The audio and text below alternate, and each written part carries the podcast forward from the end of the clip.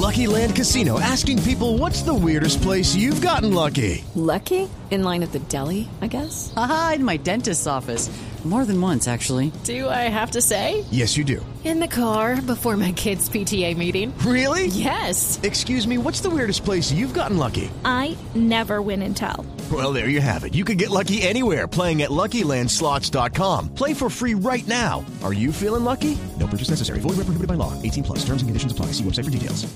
A esta hora, 9.52, comienzan a concentrarse los docentes y algunos estudiantes en las principales ciudades del país. Vamos a ir en segundos con ellos en cada uno de los puntos de concentración, porque comienza hoy y ya están de hecho en un paro de 24 horas los profesores agremiados en FECODE. Nelson Alarcón es su presidente. Señor Alarcón, buenos días. Sí, muy buenos días, Ricardo, y un saludo cordial y fraternal a todo su valioso equipo. ¿Por qué están en paro los eh, docentes agremiados en FECODE hoy? Nosotros estamos en un desarrollo de un paro de 24 horas por eh, exigencia al gobierno nacional frente al cumplimiento de cada uno de los acuerdos pactados y firmados el año inmediatamente anterior y obviamente también el respaldo a nuestros estudiantes universitarios, a nuestros docentes, directivos docentes y obviamente por la exigencia al gobierno nacional frente a la situación de una mayor financiación de la educación pública desde el preescolar hasta el grado eh, superior. Sí. ¿Y qué ha incumplido el gobierno nacional frente a lo que se pactó el año pasado, luego de un paro que, si no recuerdo mal, duró 37 días? Sí, obviamente duramos un paro de 37 días en los cuales el gobierno hoy ha incumplido frente al tema de seguir trabajando en la comisión de alto nivel, la cual tiene que elaborar, desarrollar y presentar un proyecto de acto legislativo que modifique los artículos 356 y 357 de la Constitución Política Nacional para así lograr mayores recursos para la financiación de la educación desde el preescolar hasta el grado superior. También el incumplimiento frente a, lo, a, generar que nuestros estudiantes del grado de transición puedan ir a nuestras instituciones educativas públicas. Hoy no puede ser que más de eh, un millón ochocientos mil niños de edad de 5 años estén por fuera del sistema educativo colombiano, pero también lograr que se implemente el preescolar de 3 grados para que nuestros niños y jóvenes de los 3, 4 años puedan ingresar al sistema educativo público colombiano. Sí, se va a hablar con qué está pasando específicamente eh, con el tema de la salud de los docentes, porque les he oído, entre ellos, a usted decir que, que en ese tema tampoco les han cumplido. Claro, obviamente no nos han cumplido. Hoy hay problemas en el otorgamiento de las citas médicas, procedimientos quirúrgicos, eh, las citas con los especialistas. Eh, los prestadores hoy tienen deficiencia en esas circunstancias, pero por eso también les damos la exigencia al Ministerio de Educación, quien es el que firma los contratos, es el fideicomitente. Pero también aquí tiene que ver una situación grave por parte de la fiduprevisora, que es la que administra los recursos. Hoy no puede ser que la eh, entidad prestadora eh, haya retenido más de 600, entre 600 mil y 700 mil millones de pesos, los tenga ahí y no los quiere a cada uno de los prestadores para que obviamente puedan mejorar el servicio de calidad. Eso no quiere decir ni estamos defendiendo a los prestadores, ni más faltaba. Los prestadores hoy tienen que cumplir con el pliego de condiciones para lo cual fueron eh, contratados y para lo cual se ganaron un proceso de licitación que duró más de dos años y medio en, en dicho proceso. Pero obviamente se necesitan acá los recursos y que los desembolse la fiduprevisora para garantizar así una mejor atención hacia nuestros maestros y su grupo familiar. Señor Alarcón, específicamente, ¿qué le piden ustedes al nuevo gobierno, al presidente Duque, a la ministra Angulo, frente a ese tema que parece ser el más complicado, el de la salud, fiduprevisora y los prestadores?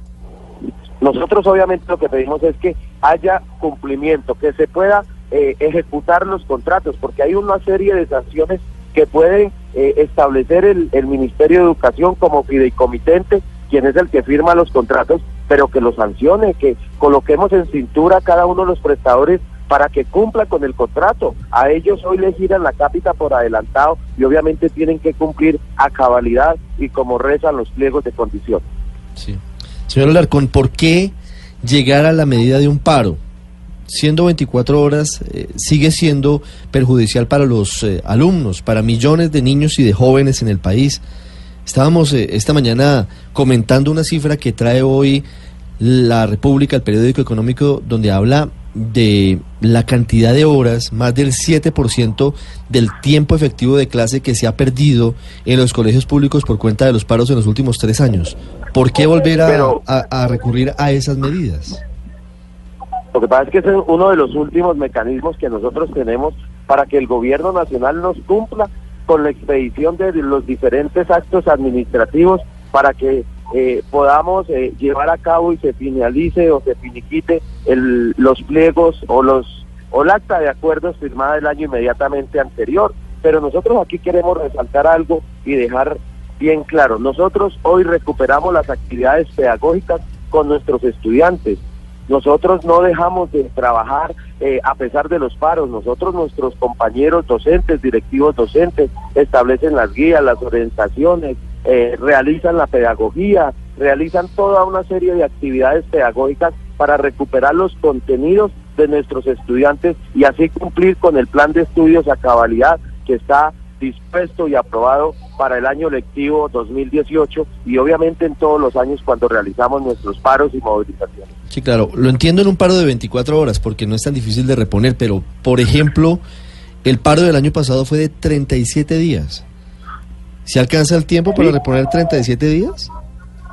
Nosotros el año el año inmediatamente anterior nosotros repusimos inclusive hasta el tiempo se desarrollaron, fuimos más allá, utilizamos nuestras vacaciones que tenemos como derecho como funcionarios y empleados públicos y nosotros repusimos el tiempo y las actividades pedagógicas dejadas eh, de elaborar por situación del paro nacional. Nosotros le hemos cumplido y le cumpliremos a nuestra sociedad y más a nuestros jóvenes y a nuestros niños, a nuestros padres de familia. Nosotros en ningún momento hemos sido irresponsables frente al tema pedagógico y académico de nuestros estudiantes. Sí, pero la pregunta es ¿por qué recurrir al paro si en este caso, por ejemplo, ya se han reunido cinco veces con el Ministerio de Educación? No sé si incluso ha sido con la ministra para tratar los temas que, Claro. que están ahí en la agenda. Si hay una mesa en la que están hablando de los temas, ¿para qué parar?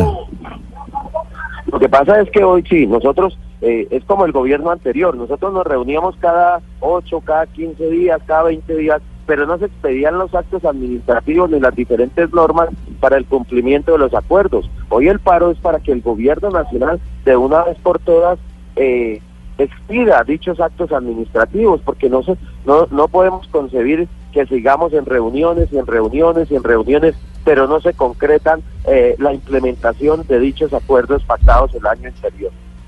Sí.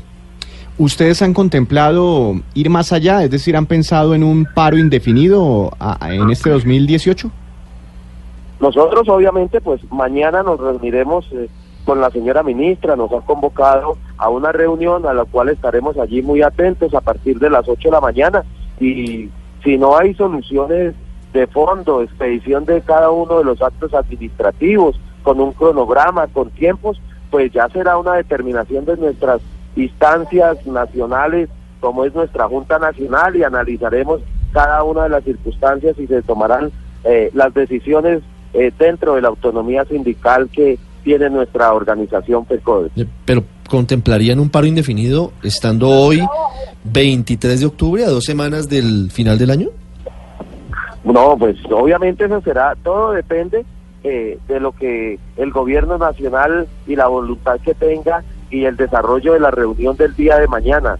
Eh, hoy tiene la decisión el gobierno nacional. Nosotros no queremos eh, ir a un paro nacional indefinido, nosotros estamos por la concertación, pero que esa concertación y ese diálogo hayan soluciones reales y concretas y palpables.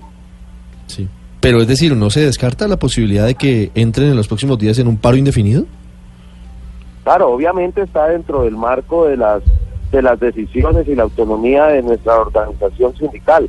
Eh, pues obviamente acá no se descarta ninguna de las posibilidades, pero nosotros no queremos ir a esas instancias. Nosotros creemos que hoy se debe concertar, sentarnos, somos defensores de los diálogos, de las conversaciones, pero aquí debe ir más allá las circunstancias y que el gobierno nacional tenga la voluntad, más que de dialogar, es de expedir cada uno de los actos administrativos y eh, para la implementación de los acuerdos.